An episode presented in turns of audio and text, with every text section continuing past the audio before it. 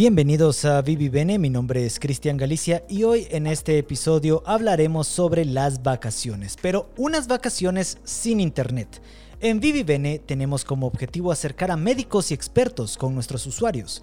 Por eso hemos invitado a Alejandro Cabrera, licenciado en Administración de Empresas con una especialización en recursos humanos. Alejandro tiene más de 20 años de experiencia en el campo educativo y cuenta con un máster en educación por la Universidad Complutense de Madrid. Bienvenido Alejandro, ¿cómo te encuentras esta tarde?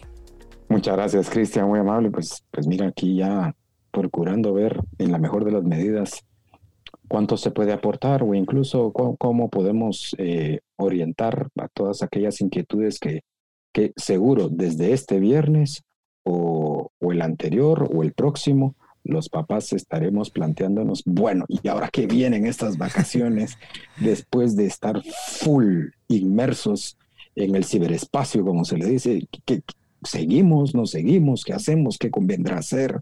Eh, entonces acá, venos acá para platicar un poquitín.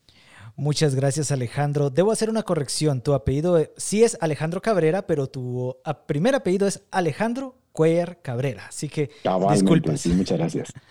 Muy bien, a nuestros oyentes queremos invitarles a escribir las preguntas que tengan sobre el tema vacaciones sin internet a nuestro Facebook porque las resolveremos más adelante. Para iniciar, Alejandro, ¿por qué es importante pensar en unas vacaciones sin internet?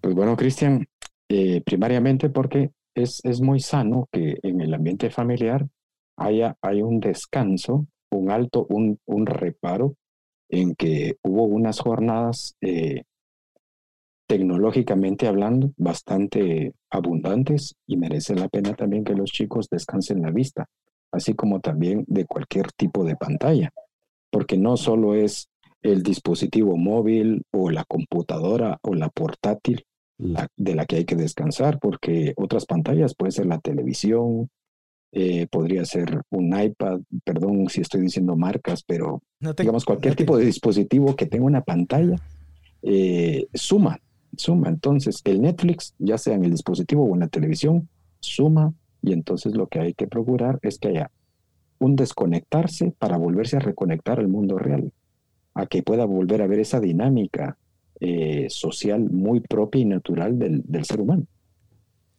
Así es, bueno. Hay quienes aseguran que la tecnología es mala o dañina para los niños. ¿Cuál es tu opinión al respecto? ¿Es realmente mala la tecnología? Muy bien. Eh, no es ni buena ni mala. Lo que la hace mala o buena es la manera en cómo se usa. Porque la tecnología al final solo es un medio.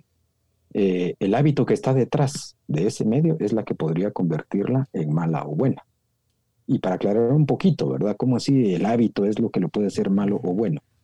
Si yo me estoy desvelando, durmiendo dos horas menos porque la serie de, de, Netflix está buenísima, o el juego de Among Us, o el juego de Clash Royale está muy intenso. Entonces, eh, ahí estoy yo adquiriendo una manía en donde no hay un orden ni hay un gobierno en mí. Entonces me está como que empezando a poseer el dispositivo con el juego.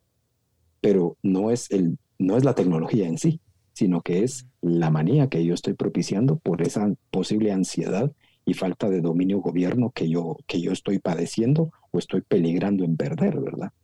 ¿Por qué puede ser buena? Porque yo sé que es únicamente un medio como lo que estamos teniendo hoy, la posibilidad de estar reunidos un número eh, considerable de, de oyentes, de participantes, de papás, mamás, para tener algunos buenos tips y poder así tomar algunas buenas ideas y ¡pum! se acabó, porque tiene una corta duración esto y no es de todos los sábados o de todos los días.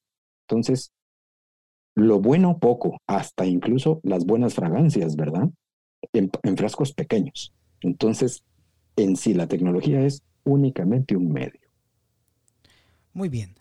En ese sentido, ¿cómo podemos desconectar a nuestros hijos de la tecnología en estas vacaciones? ¿Qué actividades recomiendas? Y sobre todo, ¿cómo entusiasmarnos? Buenísimo. Pues bueno, yo creo que vale la pena desempolvar un poco aquellos juegos de mesa tradicionales o ahorita que estamos en, en época de béisbol, en mis tiempos, octubre era para salir a jugar béisbol. Obviamente ahorita pues hay unas medidas bastante, bastante considerables a tomar en cuenta, pero si tenemos un espacito dentro de casa, un patiecito, un patio, un jardín, un buen jardín, ¿por qué no aprovecharlo?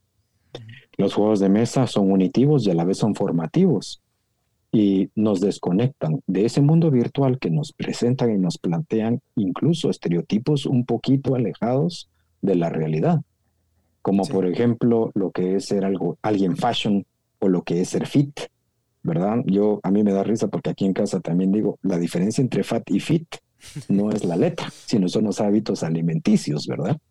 Y entonces los juegos de mesa son excelente medio para compartir con nuestros hijos y tratarlos, conocerlos. Y entonces, si yo realmente quiero educar a mis hijos, pues qué mejor que compartir con ellas, con ellos en actividades que nos permita vernos la cara, vernos a los ojos y no solo un simple like de alguna red, sino decirle un te quiero, qué bien lo hiciste, qué buenísima jugada. Ah, no había calculado eso. Qué estrategia la que sacaste. Oye, espera tu turno. Me toca a mí y así el amplio, etcétera, que se te pueda venir. Sí con los juegos de mesa o por qué no en el deporte, ¿verdad? Entonces es una manera muy sana, eh, rompe, eh, rompe bastante el sedentarismo, nos hace subir la mirada y ver que hay un mundo real y que nos permite ser partícipes de él, porque la realidad es buena, siempre tiene cosas buenas y positivas. Y entonces yo aprender también a sacar lo bueno de todo esto que podríamos estarnos perdiendo por yo estar inmerso eh, en, la, en la pantallita, ¿verdad ustedes? Entonces, para, para yo entusiasmar a mis hijos, yo también tengo que poner entusiasmo para ello, porque al final soy yo el que, el que puede propiciar el acercamiento como el distanciamiento por mi actitud. Entonces, papás, mucho ojo en nuestra manera de, de, de conducirnos, de comportarnos delante de los hijos, eh, porque también ese ejemplo va a arrastrar muchísimo.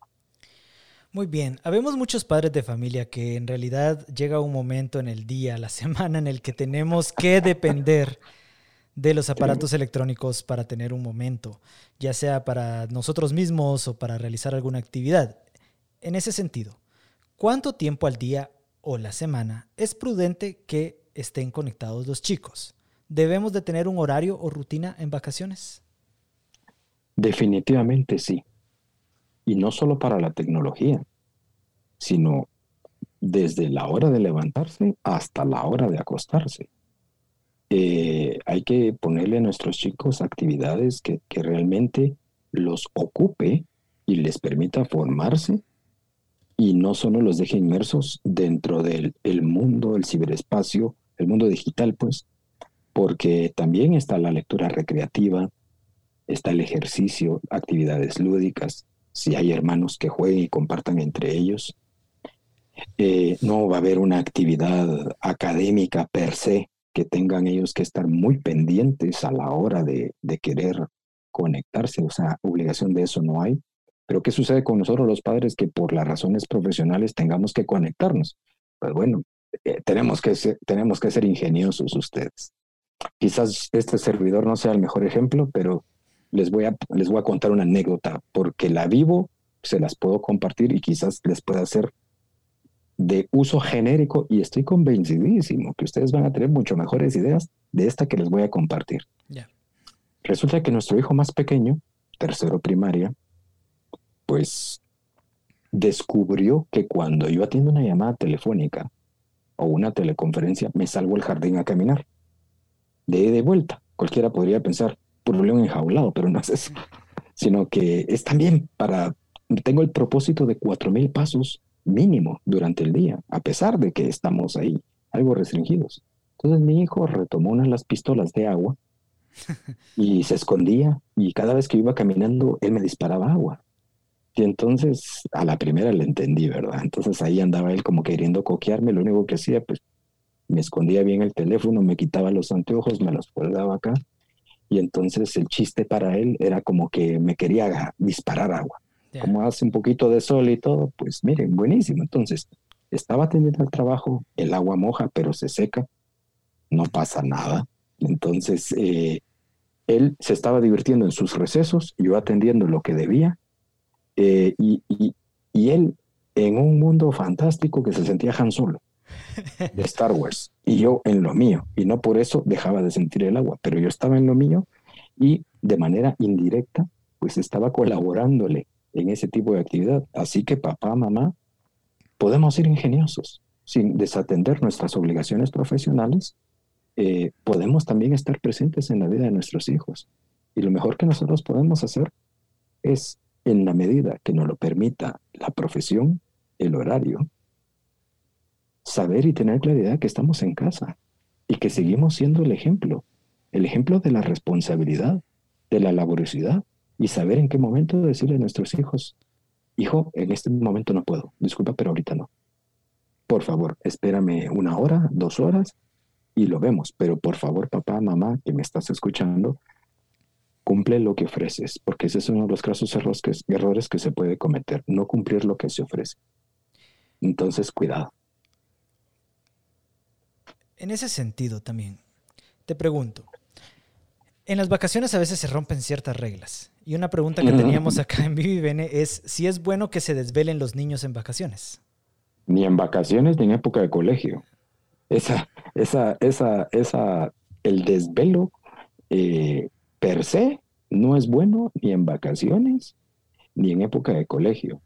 A veces se entiende que pues vino la tía Petunia de no sé dónde y le queremos hacer una cena muy sabrosa porque tenemos más de 180 días de no verla desde aquel 14 de, marzo, ¿verdad? Y, lo entiendo, lo entiendo, pero recuerda que, que también puede ser ocasional, puede ser algo producto de la casualidad, pero no convertirlo en una rutina.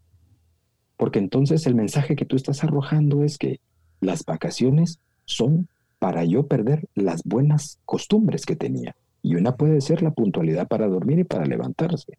Entonces sí, no, bajo ninguna perspectiva eh, es bueno desvelarse. Muy bien. A quienes nos escuchan les recuerdo que estamos hablando del tema de vacaciones sin internet y nos acompaña acá Alejandro Cuellar Cabrera. Así que si tienes alguna pregunta lo puedes escribir en nuestro Facebook que pronto las vamos a abordar. Alejandro, hablemos un poco ahora desde tu experiencia como educador. ¿Crees que el impacto en el aprendizaje ha sido peor en los más pequeños con la pandemia? Quizás los que debieron haber aprendido a, leer, por ejemplo, durante este tiempo. Em, quiero, quiero decirles, antes de decir tácitamente sí y no, o no y sí, ¿verdad? Eh, definitivamente tuvo su impacto, tuvo su impacto, tuvo sus efectos. Eh, en el tema del aprender a leer, llegaré a esa parte después, pero antes, eh, es, es una situación completamente nueva para todos, para todos. Papá, mamá, primeros educadores, nuestros hijos, que quizás para algunos, wow, todo el tiempo en la compu, frente a la pantalla, buenísimo y todo. Eh, los docentes que están del otro lado de la pantalla, cómo lograr captar la atención de los chicos, etcétera. Eh, el, impacto inicial sí tuvo sus efectos, definitivamente, eh, pero el aprender a leer no es propio de la pantalla, es propio de la imitación y el ejemplo que se tiene en casa. El colegio perfectamente puede venir y, decir, bueno chicos, en, esta, en este periodo evaluativo tienen que leer los viajes de Gulliver o tienen que leer eh, Pipo y no sé quién. Eh, eh, para los más grandes tienen que leer los primeros 20 capítulos del Quijote, ¿verdad? Entonces, es decir, ¿qué pasa con los más pequeñitos que no han aprendido a leer? Bueno, paciencia, calma, no aprendieron, no se pudo, algunos pudieron, algunos lo lograron, porque quizás tuvieron la fortuna que mamá, papá pudieron ser partícipes de eso. Eh, no perdamos de vista que el colegio también es un excelente aliado, pero no es el principal responsable de muchos, de muchos buenos hábitos. De hecho, a mí me encanta decir que todos los colegios, sin excepción, esperan hijos educados, estudiantes educados.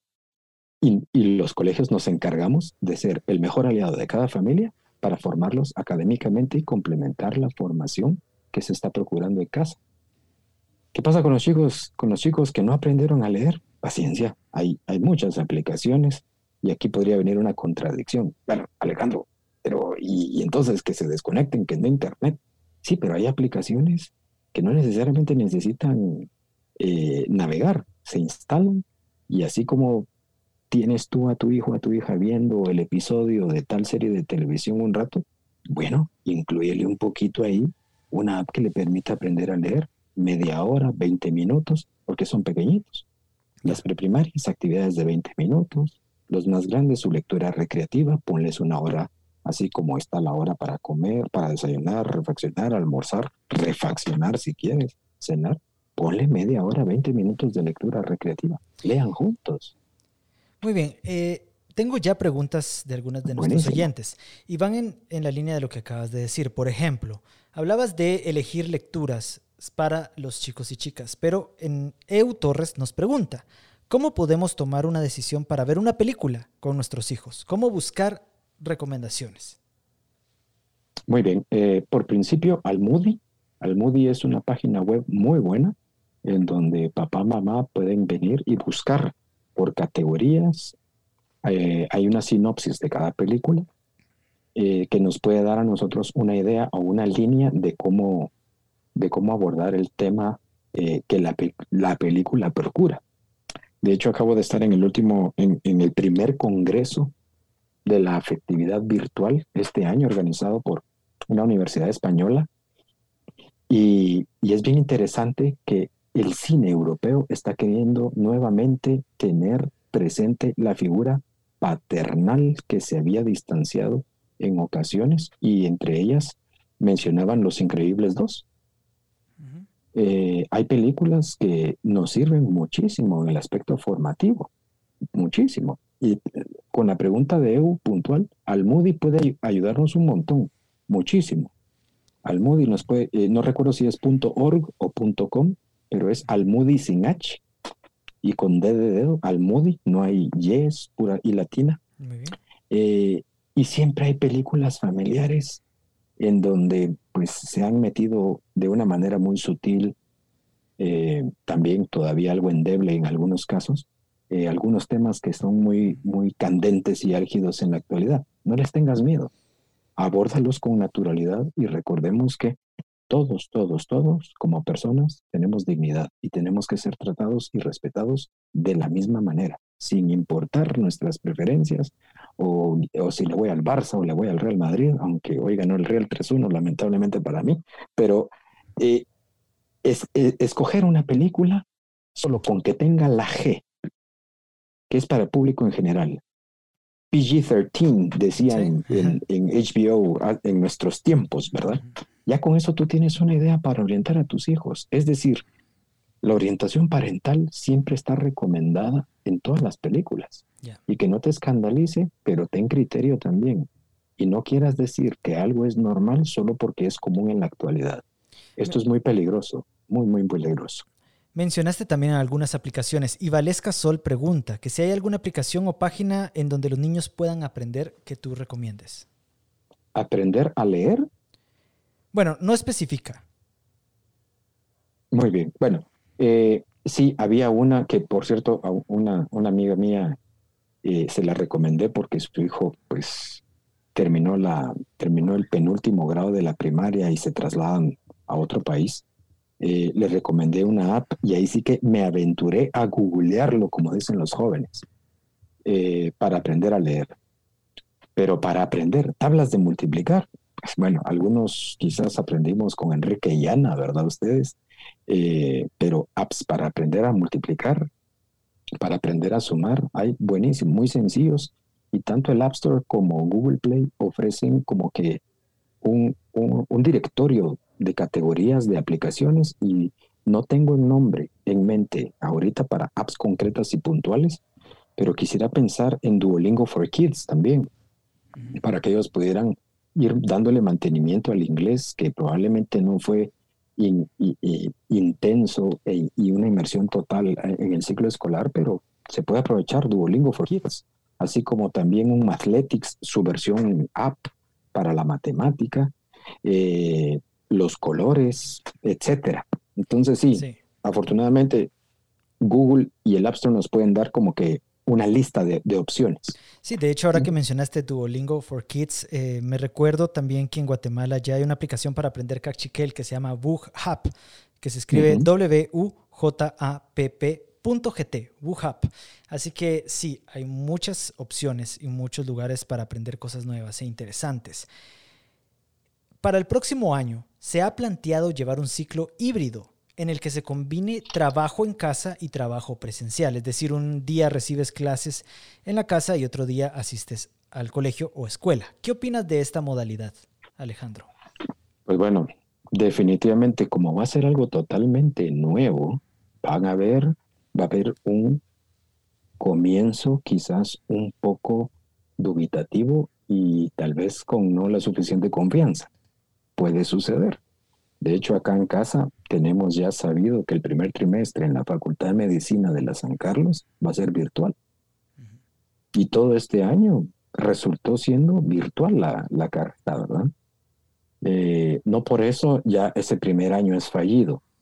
Pero ¿qué pasa en los colegios, en las preprimarias? Pues definitivamente eh, ya se tuvo la experiencia, todo este primer año, la, la versión que voy una semana sí, una semana no, dependiendo de mi apellido, etcétera, o la ubicación, etcétera.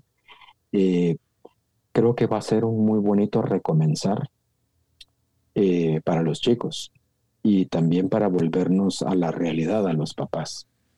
Naturalmente, todos ganamos una hora de sueño más en las mañanas y otra más en las noches, porque no había que andar en el tránsito que ya tenemos en nuestra en nuestra ciudad de Guatemala, ¿verdad? Ustedes, lo que antes eran 20 minutos, hoy ya es casi una hora y, bueno. Pero lo que les quiero, los que, lo que les quiero comentar también a ustedes es que esta, esta virtualidad necesita reactivar una vez más el contacto social. Ese, eh, te lo dije, ese hola, ¿cómo estás? Y el, el habitual saludo, ¿verdad? Eh, bueno, ahora es así. Nunca se me va a olvidar la evolución del saludo desde que estábamos en el colegio hasta hoy, ¿verdad? Hoy ya solo puede ser acá, o los codos, qué sé yo. Hace falta. Podrán decirme, Alejandro, Alejandro, ¿cómo se te ocurre decirnos esto si en la entrada se pueden, se pueden apuñuzcar los chicos con los papás y entonces eh, el distanciamiento dónde está? El distanciamiento es tan relativo como cuando uno mira un taxi rotativo, el transmetro, los centros comerciales o incluso lugares como la playa, ¿verdad? Entonces, por principio, no hay que verlo desde una perspectiva hipocondríaca. Segundo, no hay que verlo desde una perspectiva psicótica, sino hay que verlo como un recomenzar y una vez más recuperar esa capacidad social que tienen los chicos que no hay prejuicios, ellos no ven maldad, ven bondad, y, el, y, tengo, tengo casi seguro que el primer gol que anote un chico, lo primero que van a hacer es celebrarlo. Es lo primero que van a hacer. Y por eso no tenemos nosotros que asustarnos, sino al contrario, es, es que ellos necesitan estar ahí. De hecho, voy a portarme un poquito osado con lo que voy a decir, pero ya se han hecho algunos estudios en donde los chicos están más seguros, o en su casa o en el colegio. Muy bien. Eh, ¿Crees que esta modalidad híbrida tendrá un impacto en el aprendizaje de los niños? Por ejemplo, en su capacidad de socializar, ya hablamos sobre eso, pero en otras áreas? Sí, definitivamente. Eh, de hecho, de hecho, eh, no basta solo con la, el whiteboard de un profesor para decir cómo se hace esto, eh, cómo se trabaja la estequiometría en química. Me voy a poner un poquito subido en, el contexto académico y bajo. Estequiometría, eh, la, la sinapsis, las leyes de Newton, la fórmula cuadrática. O sea, yo puedo ver, eh, imitar, copiar y todo, pero la posibilidad que yo puedo tener en la semana presencial de venir y preguntarle al profe, eh, es más fluido. Es más fluido y el delay que nos puedan provocar los servicios de, Internet también eh, eso puede provocar una demora en mi duda, incluso eso puede provocar desesperación, tal vez no frustración, porque tan jóvenes como para pensar en frustraciones, pero sí, sí puede haber en desesperación, aburrimiento, porque el profe nunca me da el uso de la palabra, mientras que presencialmente yo puedo aprovechar al máximo cuando estoy ahí, levantar la mano, profe, una duda, profe, profe, entonces, o mis, mis, mis, mis, mire, etcétera. Entonces, creo que va a ser un recomenzar de, de, de la de lo que estamos habituados, nuestros hijos están habituados, y también no perder la habilidad que se ha ganado. Hubo un estudio que un, experto de la Universidad Panamericana de México dijo que esta, esta pandemia, hoy endemia, eh, nos hizo adelantarnos más de tres años eh, en el desarrollo y en la evolución hombre-máquina, hombre-mundo, ciberespacio. Entonces creo que se pueden lograr muchas cosas muy positivas. Yo, yo le doy todavía eh, el beneficio no de la duda, sino le doy el beneficio que va a ser un excelente recomenzar para los chicos y pues a nosotros nuevamente, pues otra vez en el tránsito de irlos a dejar y luego de irlos a recoger, ¿verdad? Ustedes, pero creo que es una excelente oportunidad para recomenzar. ¿Qué podemos hacer los padres para tratar de minimizar ese impacto? en las capacidades de aprendizaje de los niños durante la pandemia? Bueno, hay que pensar que hay un impacto para bien también y un impacto no necesariamente favorable. Entonces, el impacto es que hoy, hoy puedo disponer yo de mucha información como de desinformación. Los más pequeños tienen la ventaja de no correr el peligro de meterse a hurgar en un Wikipedia, por ejemplo, ¿verdad? que es una de las primeras fuentes que puede ser alterada su contenido, aunque después le regresen su, le regresen su contenido original, hay un alto riesgo de que pueda ser adulterada esa información. Y entonces en los preadolescentes, a quienes casi siempre les digo preefervescentes, ¿verdad ustedes? Eh, pues yo haciendo la travesura y puede dar la casualidad que alguien en Zacatepeques, para no irme tan lejos, cabal pescó la información adulterada y ahí ese impacto sí no es nada favorable. Pero a veces hay videotutoriales que pueden ser mucho más claros y explícitos en algunas explicaciones que hasta del mismo profesor. ¿Por qué razón? Porque quizás el otro fue más didáctico, el video fue más didáctico que lo que el profesor en su estilo tradicional no ha querido innovar. Entonces también eh, es de trasladarnos a los profesores el que también tenemos que ser nosotros capaces de innovar en nuestra metodología de enseñanza para que nuestros chicos el impacto que vayan a tener sea positivo, sea favorable y que de verdad se esté procurando lograr el objetivo que se plantea en las distintas asignaturas, ¿verdad? Muy bien. Durante el aprendizaje en casa se dejan tareas. ¿Cómo se divide el trabajo de clase y el trabajo de casa? ¿Qué recomiendas?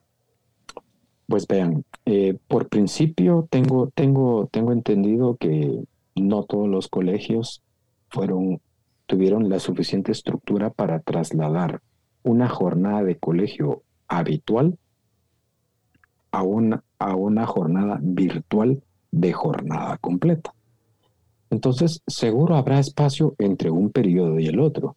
Y acá yo sí quisiera hacer, si tenemos directoras, directores de colegios, eh, tanto de preprimaria, de primarias, eh, básicos y diversificados, eh, exhorto a que haya un espacio prudencial entre un periodo y el otro para que efectivamente aquel trabajo que no se logró terminar en el periodo de clase, todavía le otorgue un espacio para que lo pueda terminar antes de que inicie el siguiente periodo y de verdad pueda desconectarse terminada su jornada, sea la una de la tarde, 12 del día, para que cambie de actividad.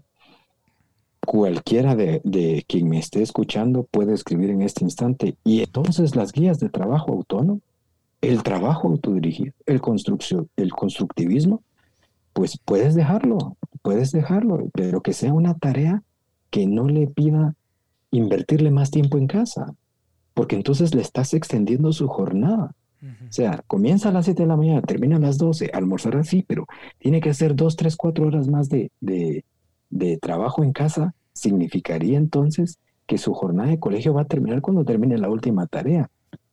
Y a algunos les puede tomar menos tiempo, a otros les puede tomar más tiempo. Pero también eh, la parte formativa en cuanto a perseverar, responsabilidad, eh, constancia, eh, también son parte de la formación y que no dudo que ningún colegio sea parte de ello. Busca la parte formativa, pero ante todo, no caer solo en un trabajo mecánico, que eso también puede ser muy peligroso. Entonces, papá, mamá, propicia un lugar lo suficientemente ventilado, iluminado, para que tu hijo tenga un espacio donde trabajar y, y con los instrumentos necesarios, que por fortuna han tomado mucha conciencia bastantes colegios en cuanto a cuánto recurso complementario se necesita para una tarea. Yo creo que un poquito de pintura por aquí, un poco de bicarbonato por allá y el tradicional volcán para con vinagre, ¿verdad? Ustedes entonces son cosas que se pueden tener en casa. Entonces, eh, efectivamente, papá, mamá, colaborar, no solo en el espacio para cada uno de nuestros hijos, eh, pues si se tiene que usar la mesa del comedor, pues ojalá sea de cuatro o seis sillas, si hay un estudio, la cosa es propiciarle un ambiente de trabajo a cada hijo eh, y que también ellos, ellos lo que comienzan, lo hagan bien para terminarlo bien y así tener el tiempo libre eh, más favorable para que puedan ellos ocuparse también en alguna actividad física. Gracias Alejandro. El tema de hoy es eh, vacaciones sin internet. Nos tomamos un pequeño desvío para hablar sobre tu experiencia en educación y algo que es muy importante porque definitivamente esto va a continuar el próximo año o al menos a día de hoy no lo tenemos tan claro.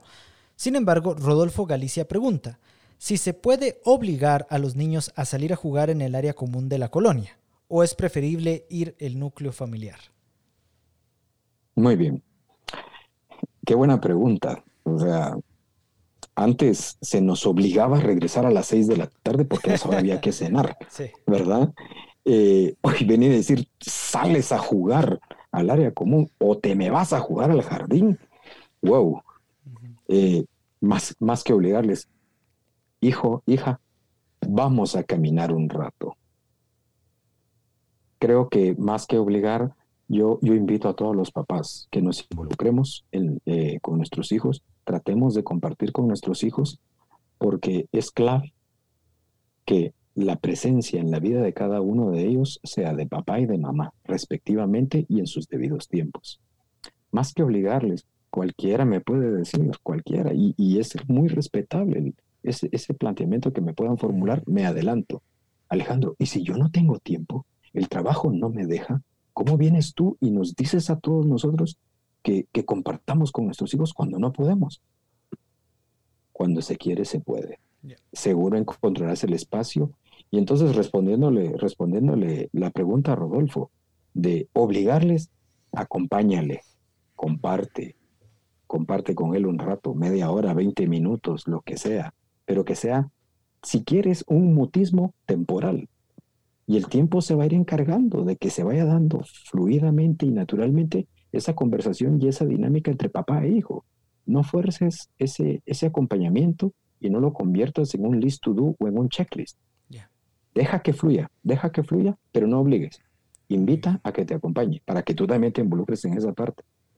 Muchas gracias Alejandro por toda tu experiencia. Ya vamos a concluir con el tip de la semana que seguramente es muy importante para todos los que nos están escuchando. Pero antes, precisamente a quienes están viendo este Facebook Live, les quiero recordar que puedes hacerte fan de Vivivene para recibir alertas sobre nuestro podcast que producimos todos los sábados a las 5 de la tarde. Te recuerdo también que visites nuestra tienda vivivene.gt y adquiere tu kit Nueva Normalidad. Tenemos kits para una, cuatro y diez personas. Cada kit incluye lo necesario para regresar al trabajo en esta nueva normalidad. Recuerda, la mejor herramienta para combatir la COVID-19 es la información y los kits Nueva Normalidad de Vivivene. Adicional a esto, pronto contaremos con claras de huevo artesanales en la tienda de Vivivene Así que puedes visitarnos en vivivene.gt para más información. Y si te perdiste algún episodio, puedes escucharlo nuevamente en nuestro Facebook o en las principales plataformas de podcast como Spotify, iTunes Music y Google Podcast. Alejandro, es el momento de el tip de la semana, el tip Vivivene. Algo que nosotros podamos empezar a hacer desde el día de hoy, desde que termine este podcast. ¿Algún tip que nos quieras compartir, Alejandro?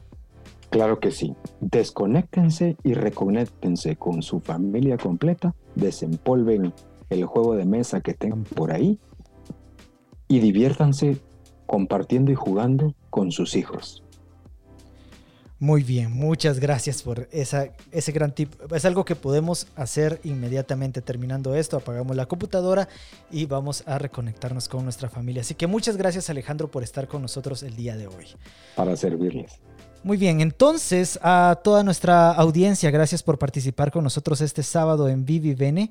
Eh, les recomiendo que visiten vivivene.gt. Visita vivivene.gt y empieza a mejorar tu vida hoy. En Vivivene nos comprometemos con tu salud. Adquiere tus kits para cuidarte a ti y a los tuyos en esta nueva normalidad. Y próximamente podrás hacer tus consultas médicas en línea a través de Medinet. Vivivene. Get smart, get healthy. Y con eso hemos concluido esta tarde de Vivi Bene. Mi nombre es Cristian Galicia y nos vemos el próximo sábado.